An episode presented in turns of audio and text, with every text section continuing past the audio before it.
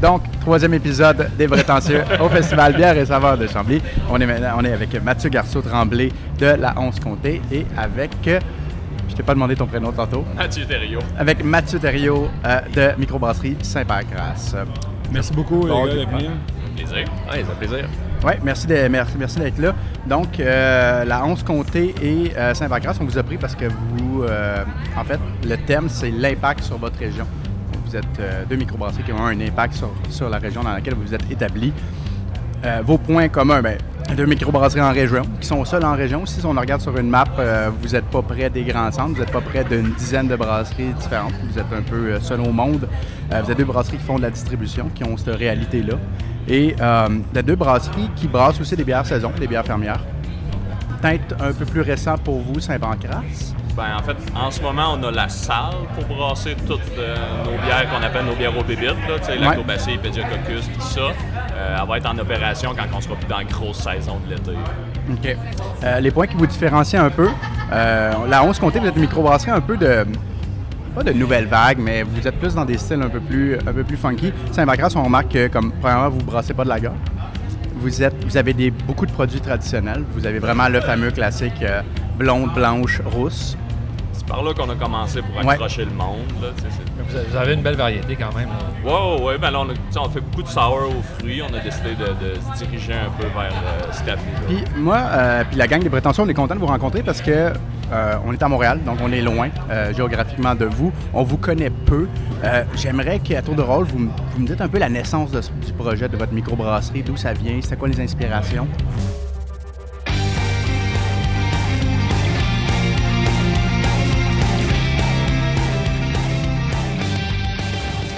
On peut commencer avec Saint-Pancras. Ouais, ben la Saint-Pancras, moi, c'est sûr, j'étais pas dans les, les six personnes à la base qui ont starté ça, mais ils l'ont compté souvent.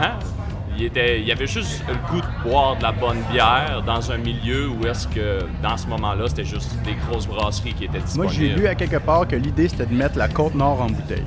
Oui, ça, c'est euh, c'est- la belle phrase aussi. Là. Euh, on, on veut exporter nos produits, mais nos produits qui contiennent aussi des produits de la Côte-Nord, comme des fruits, des... euh, ouais, on veut que quand les gens boivent nos bières, il y ait une image qui leur vient en tête qui peut rappeler la Côte-Nord. euh, donc, euh, à la base, c'est comme ça que c'est starté. OK. Puis aujourd'hui, Saint-Pancras, c'est quoi? C'est un brewpub, c'est une usine, c'est juste un brewpub? Euh, on a deux bâtisses. On a un pub qui, qui- qui a un petit peu de cuisine là, puis qui vend nos bières en majorité. Puis on a déménagé la production vers un plus gros local qu'on appelle justement l'usine. Euh, entre autres pour pouvoir euh, grossir le système de brassage, mais aussi pour avoir un plus gros entrepôt. Parce que euh, dans des places comme la Côte-Nord, les frais de livraison, ça commence à être une réalité qui, qui vaut à peine de grossir juste pour ça. Oui, certainement. Est-ce que vous vous distribuez vous-même ou vous passez par un- une compagnie? Tout ce qui est local, on distribue nous autres mêmes, mais sinon, quand on sort à l'extérieur, là, on fait affaire avec euh, des distributeurs. OK. Tu euh, sembles me dire, est-ce que vous vendez plus local ou vous vendez plus à l'extérieur? Euh, Ben. Est-ce que tu connais ces chiffres-là? Ben, les chiffres, je les connais pas, mais Ouais. on fait beaucoup plus d'efforts pour le local. Puis oui, c'est encore le, le gros de nos ventes, là, c'est, c'est, c'est à Côte-Nord. OK. On y va pour la 11 comté, fait qu'il y a un projet relativement nouveau, pas très Ouais, on âgé. a un an, tu vois, le 28 juin dernier, ça fait un an. Donc, euh, ouais, merci. Ben oui. Dans le fond, nous, on, on se définit comme une brasserie rurale. Donc, l'idée, c'est vraiment de mettre en valeur le terroir local. Euh, l'idée est venue euh, il y a une couple d'années. Dans le fond, mes partenaires sont propriétaires du Boquet Bière à Sherbrooke. C'est une petite brasserie dans un sous-sol, donc des Ouais. petits volumes de production. La distribution était très difficile. Il y a cinq ans exactement, pendant le festival de Chambly, il y a un feu électrique qui, a eu lieu, dans le fond, dans le bâtiment. Ça a saccagé la production. Euh, le feu n'a pas détruit les choses comme telles, mais la boucane a tout saccagé. Euh, des dizaines de barils de chêne euh, ont été perdus de la fameuse rouge des cantons de l'époque. Et puis, donc, de ce projet-là, ça a été comme un peu un coup de fouet à mes partenaires de dire on fait autre chose que brasser dans un sous-sol.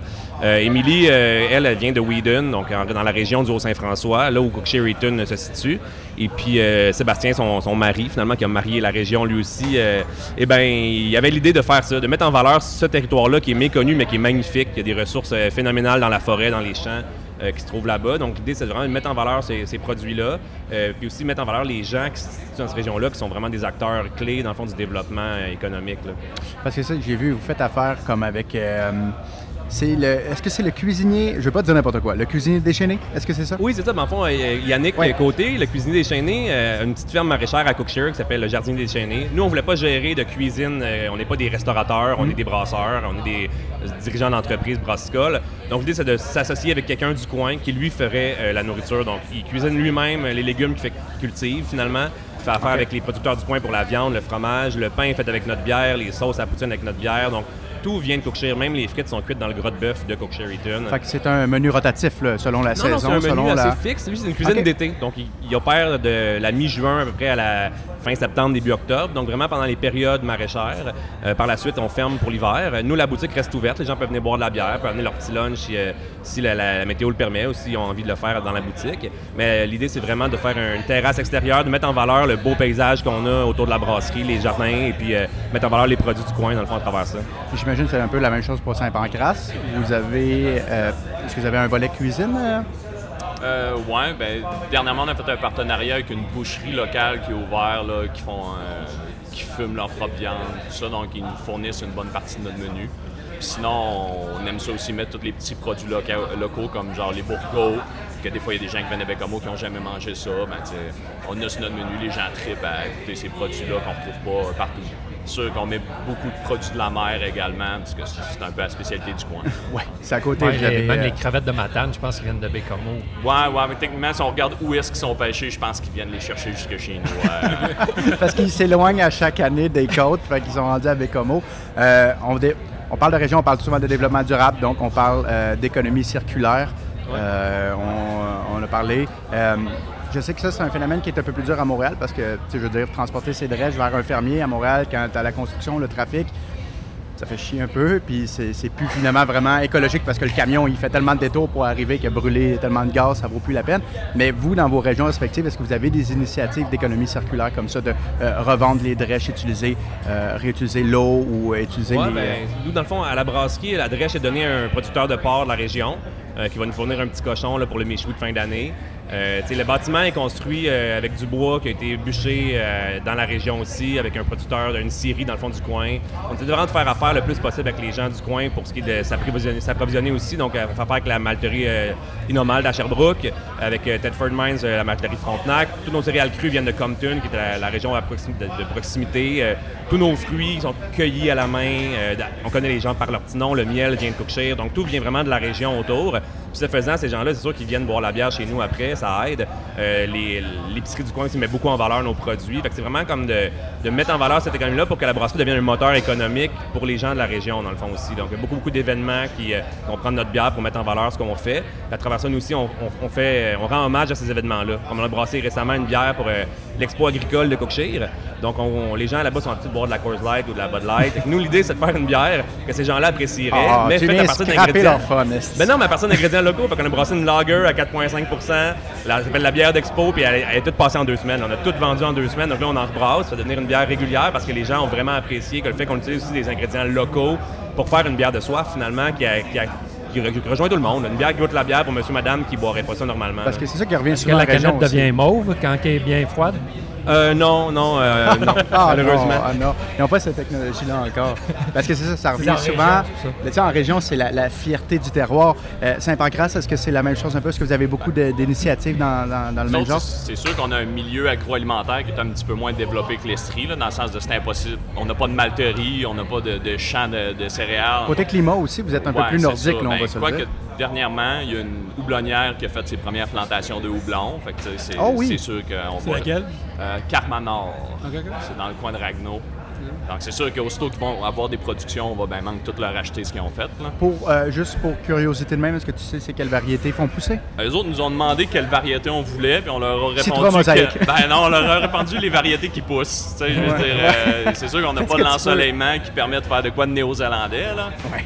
Mais euh, j'imagine qu'on y aller dans le plus classique, là, cascade, euh, Chinook, ce qui pousse bien en région, Nugget. Euh, mais c'est sûr que nous autres, on essaye de travailler le plus possible avec ce qu'on a. Donc, c'est-à-dire des petits fruits. Dernièrement, tous les, cultivateurs de petits fruits, ça a explosé. Il y a plein de petites, euh, fruitières qui se sont ouvertes. Donc, l'arcousier, la camerise, la mélange, ça vient tout du coin. On a aussi dernièrement travaillé justement, on parlait de miel. il y a, apiculteur, là, ça pointe au stade pas loin. Qui, OK, qui, qui, qui produit est à Donc, c'est sûr, ça, ça commence à se développer, mais on, on fait avec ce que les gens de notre milieu sont prêts à nous fournir. Euh, c'est rare qu'on dit non. Il y a un monsieur à un moment donné qui a dit Hey, moi, mon arbre, j'ai des petites pommettes, je fais rien avec, je vous amène ça. On dit OK. Il nous est arrivé avec trois chaudières, de, trois grosses chaudières de petites pommettes. Il a dû passer comme deux jours à accueillir ça non-stop. Fait qu'on a fait une bière à petites pommettes sûres. Puis, euh, Ouais, c'est fait des bons exemples ça, de gens qui sont motivés dans la région à contribuer aussi. Puis c'est la même chose de notre côté. L'année passée, une fille qui débarque enceinte par-dessus les épaules, là, elle était comme Hey, j'ai un poirier, il est mûr, je veux pas perdre mes poires. On est allé chez eux, on a cueilli les poires, puis on a brassé avec. C'est vraiment l'idée de. Les gens sont fiers de ça, puis ils veulent contribuer aussi tu sais. On a un projet euh, dans les derniers temps de cueillette de cerises sauvages. Euh, c'est une cerise qui est difficile à- difficilement accessible sur le marché. C'est des petites cerises à grappes qui poussent un peu partout au Québec, dans les bords de forêt, dans les bords de chemin, partout.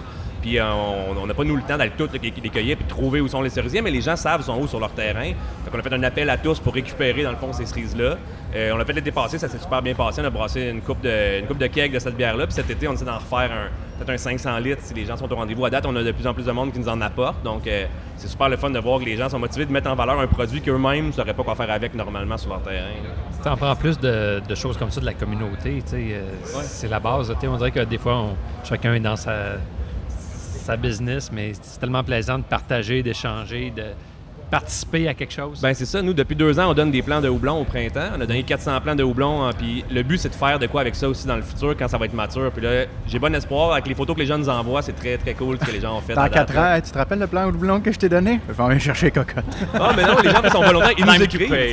Ah non, ils C'est nous écrivent puis ils veulent apporter le houblon. tu sais. Euh, On nous envoie des photos de. tu, donnes des, tu donnes 5 bières gratuites ou je sais pas là après. Ben ouais, l'idée, c'est de faire, de- faire un party. Les gens vont venir voir comment on brasse la bière la journée qu'on ramasse le houblon. Puis ça, de venir voir aussi la bière. Ça goûte finalement ce qu'il y a eu dans leur cours. Là. Fait que c'est super, fascinant. Je là. propose qu'on continue sur vos implications dans vos régions. Je sais que Saint-Pancras, euh, c'est- c'est c'est- c'est complètement cinglé. C'est une soixantaine d'or- d'organismes. Mais avant, on va, on va goûter les bières que vous avez apportées, les gars, parce que vous êtes Ouais. longtemps en pichet, puis il faut, faut boire ça au PC. Il fait chaud. Donc, il fallait une raison. surtout, surtout dans le studio d'enregistrement, il fait chaud. ça, c'est celle-là amenée par les 11 comtés. Oui, donc celle-ci, c'est un assemblage Ouais. euh, de bière sûre qu'on a fait à la brasserie. Donc, euh, il y a un peu d'oxalis, qui est notre euh, bière souris à la marmite. Ça, À la marmite. Souris à la marmite, ça, c'est- en français, ça veut dire kettle sour. OK. Donc, euh, voilà, un peu de- de- d'oxalis souris à la marmite avec euh, la parallaxe, qui est notre lager refermenté avec des levures sauvages. Donc, on fait un assemblage de ces deux bières-là comme base sûre pour faire toutes nos bières aux fruits par la suite. Puis dans celle-ci, on a rajouté du cassis frais, dans le fond, les baies directement dans le fermenteur. Euh, donc, un peu une part des levures sauvages la baie aussi qui vient rajouter une complexité dans la bière. C'est léger, 4,7% Puis euh, le but, c'est vraiment de mettre en valeur le fruit. En tout cas, ça sent vraiment bon.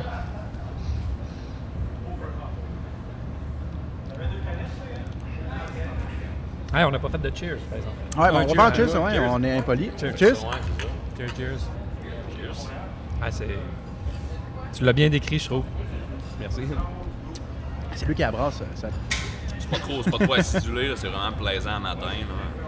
Ouais, le pH est assez bas quand même, mais je pense que la, la texture de la bière vient rajouter, c'est comme 3.2 de pH, fait que c'est quand même... euh, C'est quand même très- quand c'est même, très ouais, acide, c'est quand même là. grinçant, là, mais... On la mais ressent pas en bouche, on dirait que c'est Ouais. des, c'est Uh-huh. des acides souples là, qui ont, ont dû se développer. Exact, ouais, puis je pense aussi les, les protéines peut-être développées avec la lager qui fait en sorte que la texture que la lager apportait à la base, mélangée avec les brettes, ça vient rajouter une texture qui camoufle un peu peut-être l'acidité. Donc moi, avant de brasser cette bière-là, j'aimais pas tellement le cassis, mais on m'avait dit que c'était bon dans la bière. Donc Puis, euh, j'ai fait le test, puis finalement, euh, j'ai apprécié le cassis maintenant. Vite, Ben, vite de le même. cassis, c'est une, que- c'est une question de dosage beaucoup. euh, il, est, il est quand même pas évident à travailler dans une bière. là. On a fait des, des petits tests, puis le dosage est vraiment très important, puis là, il est super bien dosé. J'imagine que c'est quand même un, un- un gros défi. C'est comme un, un peu un changement de paradigme que les, les brasseries ont vécu dernièrement avec l'arrivée des bières sûres. là.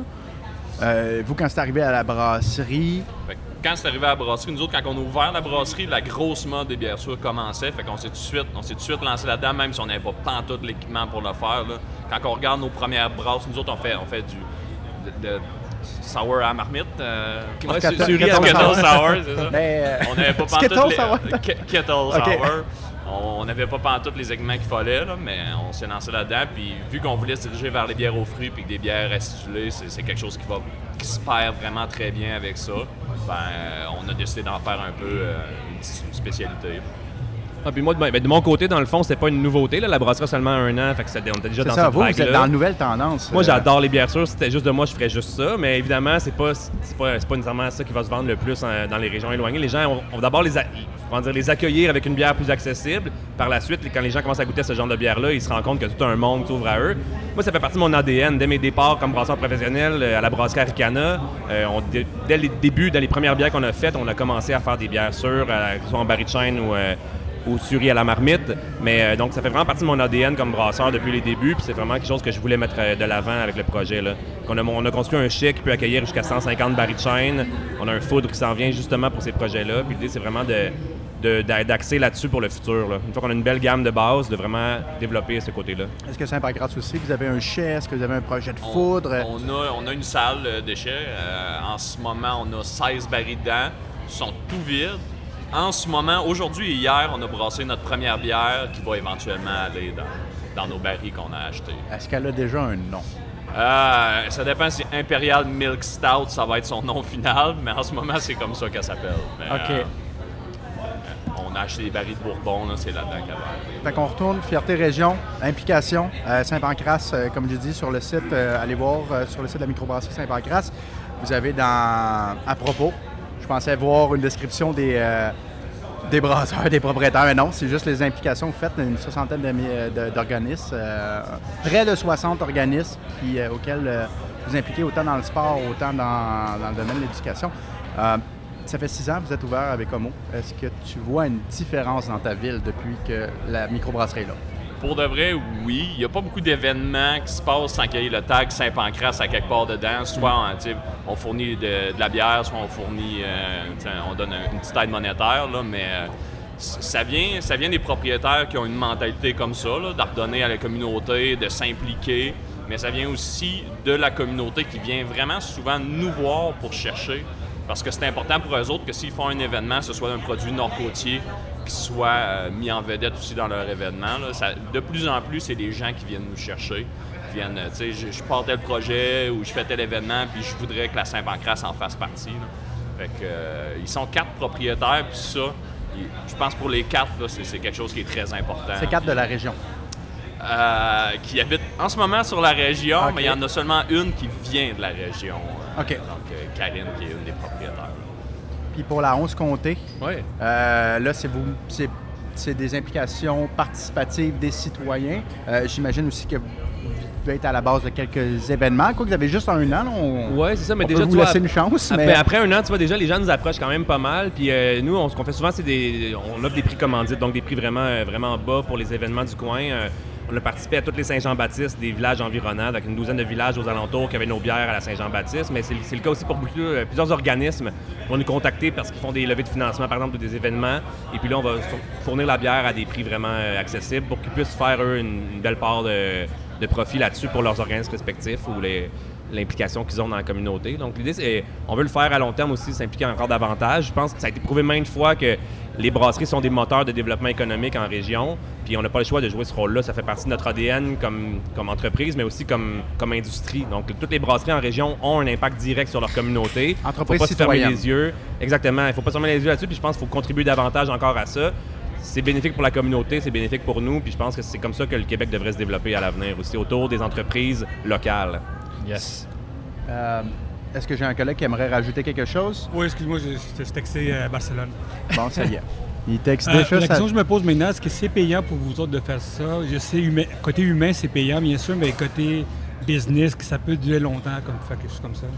De, de commanditer, puis. euh, Mais de- le côté de vraiment très local, tout ça, est-ce que c'est très payant pour une compagnie comme vous autres? Est-ce que c'est vraiment une affaire qu'on veut développer ça? J'imagine tu sais, que ça a déjà été parlé dans, dans votre podcast, mais le, marché des tablettes est de plus en plus difficile pour les microbrasseries. Éventuellement, il va saturer. Fait que c'est sûr que ce, ce qui va sauver le- la, la majorité des microbrasseries, c'est le rayon de 100 km autour. C'est euh, c'est les gens que, que c'est dans leur ADN, euh, Saint-Pancras, qui, qui penseraient même plus boire quelque chose d'autre. Ben, c'est eux autres que quand, quand les, ta- les tablettes à Montréal vont se saturer puis que les ventes vont peut-être commencer à diminuer, euh, qui vont rattraper la, chose. Fait que c'est sûr que c'est, le focus principal de vendre proche de chez nous. Puis, euh, Ouais, exact. Puis moi, ça fait partie de mes valeurs. Je vois pas comment je fais les choses autrement. tu sais. C'est sûr que acheter du malt local, acheter du houblon 100% québécois, c'est pas ce qui est le moins cher sur le marché, mais ça reste quand même, c'est pas non plus démesurément plus cher. tu sais. C'est comme les gens qui vont faire le choix de faire du bio, ils vont payer plus cher, mais au final, ils vont chercher une certaine part de marché là-dedans. De notre côté, tu vois, 65% de nos ventes se font dans la région, même dans la MRC du Haut-Saint-François. Quelqu'un à main levée peut savoir c'est où la MRC du Haut-Saint-François. C'est creux en Estrie. Euh, C'est gros en Estrie. En Estrie. veux en Estrie. Mots, hein. Sherbrooke là-dessus. Moi, Les brasseurs et les jeux de mots, là, il y a, de quoi. C'était pas volontaire. Vous verrez, mes noms de bière n'ont pas de jeu de mots. Euh, mais non, c'est juste pour dire que dans le fond, euh, oui, il y a un impact. Sûr que quand les gens voient notre bière dans les événements comme la Saint-Jean-Baptiste, comme l'Expo agricole, comme des mariages, des choses comme ça, ben ils sont fiers de ça aussi. Ben vont, ils vont, quand ils vont aller à l'épicerie, ils vont nous voir partout sur les tablettes. Les GA de Cookshare, c'est notre plus gros vendeur. Que, sais, je sais que les dépendants spécialisés n'aiment pas qu'on parle de ça, mais ils sont super bons, ils font une excellente job, les, les dépendants spécialisés. Mais comme disait Mathieu, les tablettes commencent à être saturées pour certains d'entre eux, dont l'espace n'est pas possible de. Tu peux pas mettre en valeur 600 produits en même temps. À Cookshare, euh, au IGA, on est à côté du bacon, on est dans la section bière, on est à deux, trois places différentes. Quand il y a le Super Bowl, ils font une pyramide avec nos bières. Donc, ils sont vraiment fiers de ça. Puis oui, ça a un impact, le fait qu'on achète local, qu'on vende local, ça, ça influence les gens à vouloir consommer davantage ce qu'on produit finalement. il y, a- il y a de quoi d'intéressant dans ce que tu dis avec le fait que 65 qui achètent euh, tes produits euh, localement. Quand on a parlé avec euh, la gang euh, plutôt euh, de Riverbend, et à l'affût, puis moi, qu'est-ce que j'aime justement avec les, euh, les microbrasseries qui sont en région éloignée comme vous, puis qui font de la distribution, c'est que vous pouvez vraiment avoir une carte de qui consomme quoi où. Puis euh, souvent en région, puis Saint-Pancras ont commencé de même, ça va être des produits plus traditionnels, c'est des produits que le marketing des grands, des grands brasseurs leur martèle à la tête depuis longtemps, blonde, rousse, blanche. Puis, je trouve ça intéressant que toi, tu me dis, ben non, moi, euh, ben, on boit de la bière sûre euh, en région, on boit de la bière euh, fermière en région. Tu sais, souvent, moi, j'aurais été, j'aurais, j'aurais été porté à croire que non, ce serait plus des produits traditionnels comme de la blonde ou de la rousse. Ouais, bien sûr que nos plus gros vendeurs, ça va rester des bières plus traditionnelles. Tu sais, la, la bière qui vend le plus chez nous, c'est la blanche. Je pense qu'à Saint-Pancras, aussi, la blanche prend une bonne part de marché selon ce que tes partenaires m'ont dit. Euh, la blanche vend.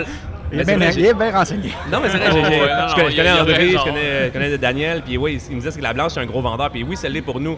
Au départ, nous, on n'est pas allé sur blanche, blonde, rousse, etc. On a commencé, on voulait faire une lager. On a commencé une lager plus doublonnée avec des ingrédients locaux. Ça considère comme une blonde, blonde mais c'est pas vraiment la blonde que les gens sont en petite boire dans une microbrasserie.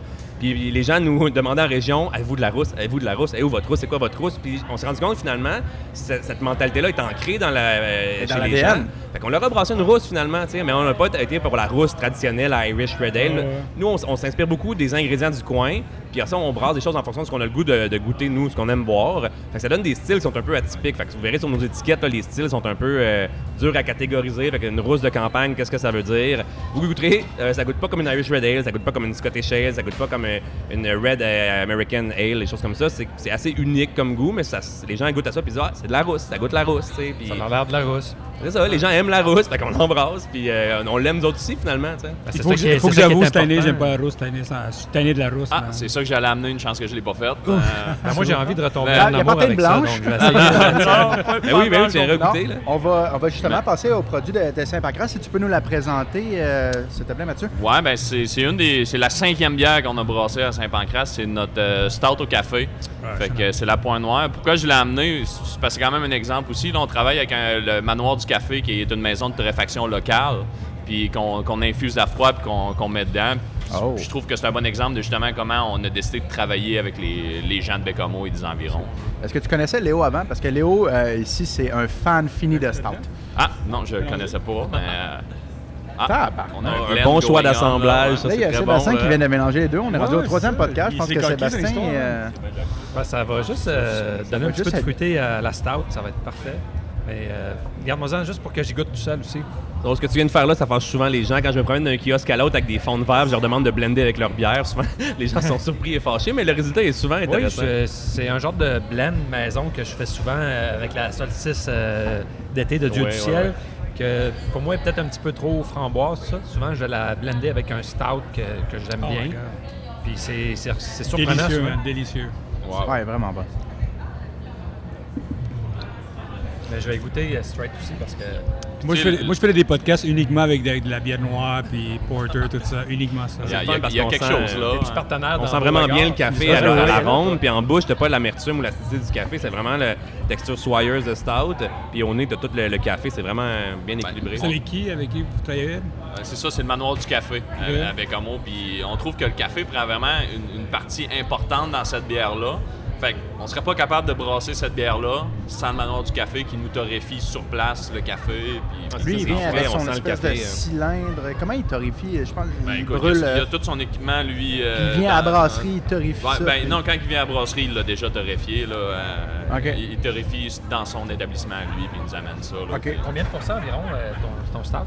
Ah, mon start, écoute, euh, chez mon demi, je pense qu'il est aux environs de 5 OK, oui, oui, ça, ça descend bien. Puis c'est, on, a- on vient de voir euh. Mathieu de la 11 Comté mettre de sa bière dans la start de, de Mathieu de Saint-Pancras. Est-ce qu'on a un assemblage unique au prétentieux Ah, c'est très, très, très bon. qui hein. va Le, le sortir en cassis, bouteille euh, l'année prochaine? Oh, je sais pas, une petite collabo, je vous Ouais, envoie c'est trois cakes, tu m'envoies trois cakes, on mélange collabo assemblage.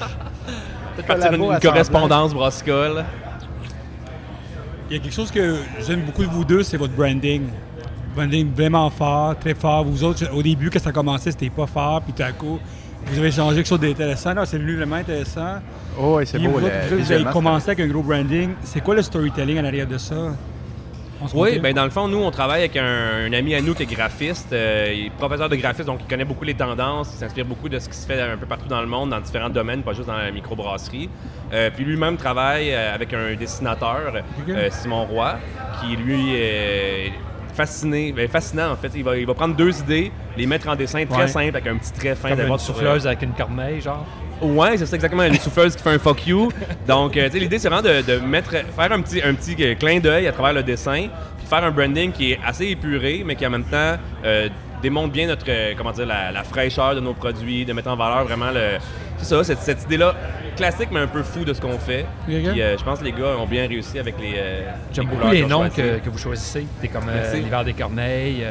En c'est les étoiles. Ouais, ben ça, l'idée, c'est vraiment, encore là, de mettre en valeur, comme Saint-Pancras l'ont fait aussi à plusieurs occasions, c'est de mettre en valeur aussi à travers le nom de nos produits. La réserve des étoiles, c'est qu'à Mégantic, il y, a, une initiative pour le ciel étoilé, donc pour protéger les étoiles. Donc à Cookshare Return, on voit mieux les étoiles que quand je vais dans le haut de la Naudière, à Saint-Michel-des-Saints. Il y a vraiment une initiative pour baisser la luminosité, puis on a fait une bière, le fond, en collaboration avec les gars à l'Astrolabe, les gars et les filles à l'Astrolabe, euh, pour mettre en valeur, dans le fond, ces initiatives-là aussi, parce que c'est ça qui définit un peu notre région. Nous, autres, à la base, le branding, euh, c'est- un peu les propriétaires qui l'avaient fait eux autres même dans leur tête. là. Euh, J'ai souvent vu André travailler sur son ordinateur pour designer des, euh, des étiquettes. Là. Il, il faisait une bonne job, mais on s'entend que c'est une job de quelqu'un qui travaille pas là-dedans. Euh, mais déjà, justement, les noms, côté branding, la, la Flume, la Pointe Noire, la Duncan c'est tout des, des- des- des noms qui, qui- qui évoquent la région, qui ont une histoire. Donc ça, c'était quelque chose qui était déjà important au début. Après ça, quand on a déménagé à l'usine, ils ont tout refait la, la- surface, donc tout euh, l'aspect visuel.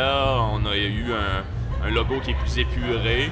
Puis euh, ce qu'on voulait faire, c'est justement avec notre, notre, euh, notre petit mot Le Nord, nos légendes. Là, donc rappeler les, les objets qu'on peut retrouver dans notre garage, confortables, un petit peu ancien temps. là, Il y a comme une, une vieille raquette à neige là, sur, euh, sur la Wapishka. Donc, c'est, c'est- quand on parlait tantôt de mettre là, ne- la côte nord en bouteille, là, c'est aussi ça. On voulait que ça se reflète dans, le- dans le branding. Puis, Parce que, en fait, ces raquettes-là, justement, c'est des raquettes Inou qui servent à grimper des côtes. Tu sais, Il y a des raquettes de toutes formes pour différentes fonctions. C'est dans la forêt, Ok. c'est une montagne, puis c'est la côte nord, c'est la raquette traditionnelle des gens, job, euh, des Amérindiens de la région. hein. C'est pas une raquette, une, une image qu'on a trouvée sur Internet, celle-là. c'est- une photo d'une raquette que quelqu'un avait vraiment dans son garage euh, avec Ah, Homo. ouais. La crab bitter, c'est la même chose. C'est une, une cage de crabe. C'est pas une image qu'on a trouvée à quelque part. C'est une photo d'une cage de crabe pendant.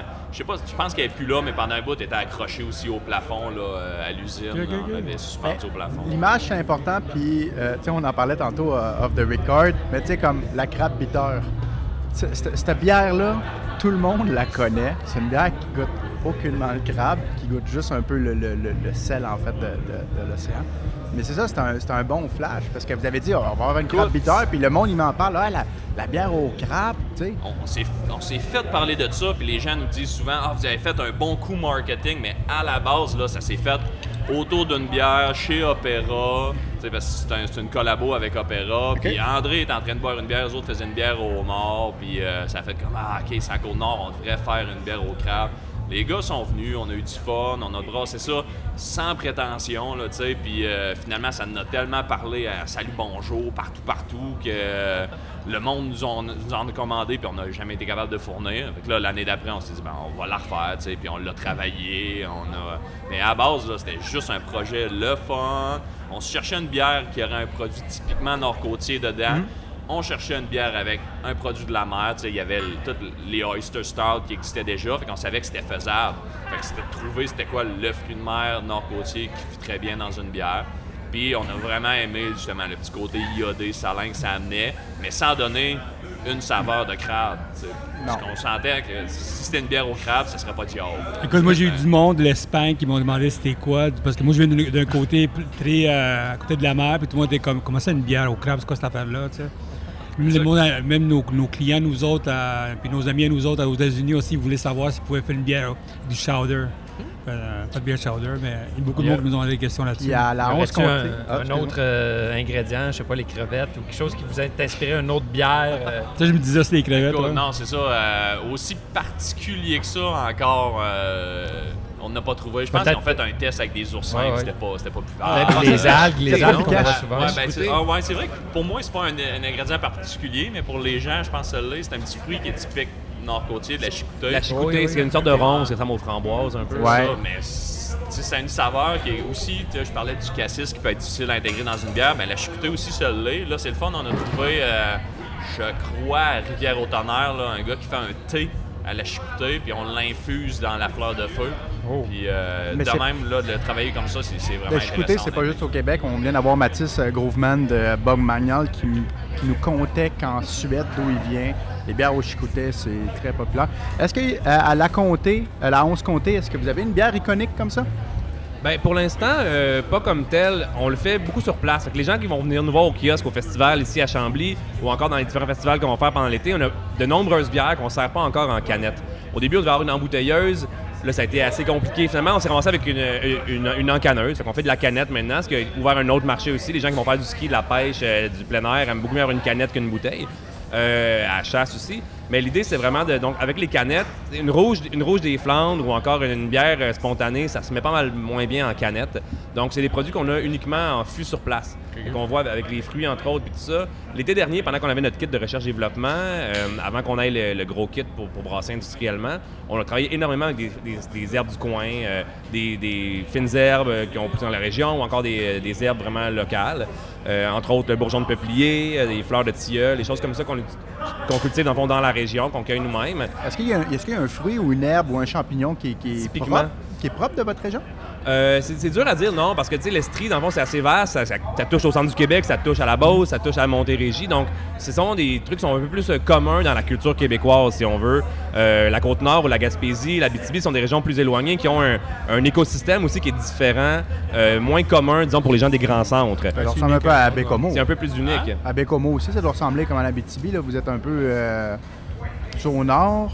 Euh, oui, ben en termes de fruits qui poussent, là, mettons, on travaille beaucoup avec la, la camerise puis, l'arbusier, mais ça, en vrai, c'est des, des fruits qui, à la base, poussent genre en, en Sibérie, dans le nord. euh, donc, c'est sûr que ce qui pousse chez nous, c'est plus différent que ce qui va pousser dans le coin de l'Estrie, parce a beaucoup plus d'ensoleillement.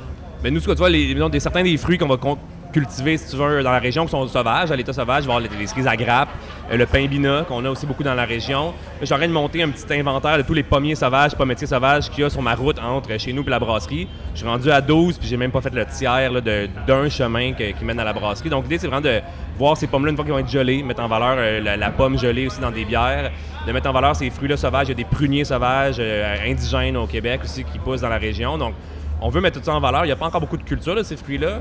Euh, je peux pas dire que ça va être en canette l'année prochaine nécessairement, mais on travaille avec ces fruits-là à petite échelle pour faire nos tests, pour éventuellement un jour pouvoir mettre ça encore plus en valeur. là. Donc autrement, c'est framboises, griottes, euh, les, le cassis, le sureau, des, des fruits dans le fond, qui, qui sont cultivés dans la région. là. Le miel, le sirop d'érable. Je t'entends beaucoup parler euh, bière surette, tout ça. Euh, Est-ce que tu vas nous faire de la fermentation spontanée? Ben, on en a fait une fois déjà. On n'a pas de cool ship, mais comme un magicien n'a pas besoin de chapeau pour faire apparaître un lapin, euh, on n'a pas, nous, de cool ship. Ce qu'on fait, c'est qu'on refroidit la bière euh, de façon euh, traditionnelle avec un échangeur à plaques. Et par la suite, on fait fermenter ça spontanément dans les barils de chêne. Bon, la flore des barils de chêne, elle, n'est pas apparue là toute seule. C'est l'accumulation de plusieurs bières successives qui ont laissé leurs traces finalement de là. Il y a certaines des levures sauvages là-dedans qui ont été isolées. Par nous en laboratoire avec la, la Pocatière, le labo, solution brassicole à la Pocatière. Donc, ils ont isolé pour nous des brettes qu'on a récupérées dans des fermentations de fruits ou encore dans des fonds de bouteilles qui datent d'une autre époque. Et puis de là aussi, il y a tous les fruits qu'on rajoute qui amènent eux-mêmes leur propre flore. Euh, c'est même qui est apparu finalement la parallaxe. On a fait une bière aux framboises, on a récupéré la lie avec toutes les framboises, faire une deuxième bière aux framboises. Ensuite, on a récupéré le dépôt de levure de cette bière-là qu'on a pitché dans notre lager. Et c'est de là que vient notre, euh, notre, notre lager brette finalement. Donc, il n'y a pas juste des brettes là-dedans, il y a un paquet d'affaires, on sait pas tout ce qu'il y a. Peux-tu boire ça ici au festival? Oui, la Parallax est en service en ce moment même euh, au bar, euh, au kiosque 93. Puis, euh, Saint-Pancras, vous avez combien de lignes en ce moment au euh, Bière et Saveur? Euh, 8. Vous avez 8 lignes. Ouais. Donc, en terminant, projet pour 2020? Euh, nous autres, on en a parlé un petit peu tantôt, mais là, on a deux, deux nouvelles salles, la salle de chais, puis on a la salle qu'on appelle Ouais. la, la salle des bébites, là, pour toute fermentation atypique qui sont pas du Saccharomyces. Euh, ça, ça se met en, en branle dès maintenant. Euh, c'est pas mal les deux gros projets sur lesquels on va travailler. Là. Puis ben, c'est sûr qu'on va changer de la, de la bouteille à la canette cette année, si c'est pas l'année prochaine. Est-ce que c'est un changement complet ou des versions euh, Nous autres, plus on va barriquées, tout ça, qui Ouais, vont demeurer ça. en bouteille? Tout, tout ce qui est dans les deux salles que je viens de parler, on s'est gardé notre petite embouteilleuse à quatre Ouais. têtes, là, qu'on- manuelle, qu'on faisait la- l'embouteillage avant, puis c'est là-dedans qu'on va faire des bouteilles de 750 ml. Je pense que c'est le meilleur des deux mondes. C'est ça. Puis la canette va être pour nos produits réguliers. là. Fait que ça va être ça pas mal les projets de cette année. Déjà, cet été, on a agrandi, on a rentré deux nouveaux fermenteurs de 4000. Ça, c'était le projet de cet été. Ah oui. Ça va être beau, je pense, votre branding en canette. Là, ça... Ben, moi, j'ai vu des, des, des ébauches, là, puis euh, ouais, j'ai bien hâte de voir ça. Là. Fait qu'on vous souhaite bonne chance. Vous êtes ici jusqu'à lundi au Yep. Festival Bière et Saveur de Chambly. Pour la 11 Comté, projet 2020. Ouais, bien sûr que la mise en marché à grande échelle des bières sûres, des bières aux fruits. Donc, on, on travaille en ce moment à un processus pour pouvoir la mettre en canette sans danger. Euh, autrement, on a une petite embouteilleuse, une petite tireuse euh, par gravité qu'on va utiliser peut-être aussi pour certains produits en question. Le foudre euh, qui s'en vient d'ici la fin de l'automne. Donc, on va brasser là-dedans l'horizon des événements, qui est notre bière, on pourrait dire spontanée. Certains me diront des roches s'ils veulent, mais c'est une, bière qui fermentera naturellement dans le, dans le- foudre, fois après fois, sans aucun ajout de levure su- supplémentaire, qu'est-ce qu'il y a déjà dans le foudre. Et puis, euh, autrement de ça, ça va être encore le développement de nouvelles recettes, mettre, encore plus en valeur les produits du coin. Puis, euh, ça, la bière d'expo, elle va être dans tous les expos. Ah, ben, je vous remercie, les gars. merci Mathieu, beaucoup, Mathieu, merci merci beaucoup, beaucoup. pour le temps, la générosité. Euh, Alors, cheers. cheers. Ah. Léo, tu voulais rajouter quelque chose? Non, j'ai- vraiment bonne la bière. Oui, Oui, euh, le les deux bières, euh, euh, toutes les bières qu'on boit au festival sont exceptionnelles.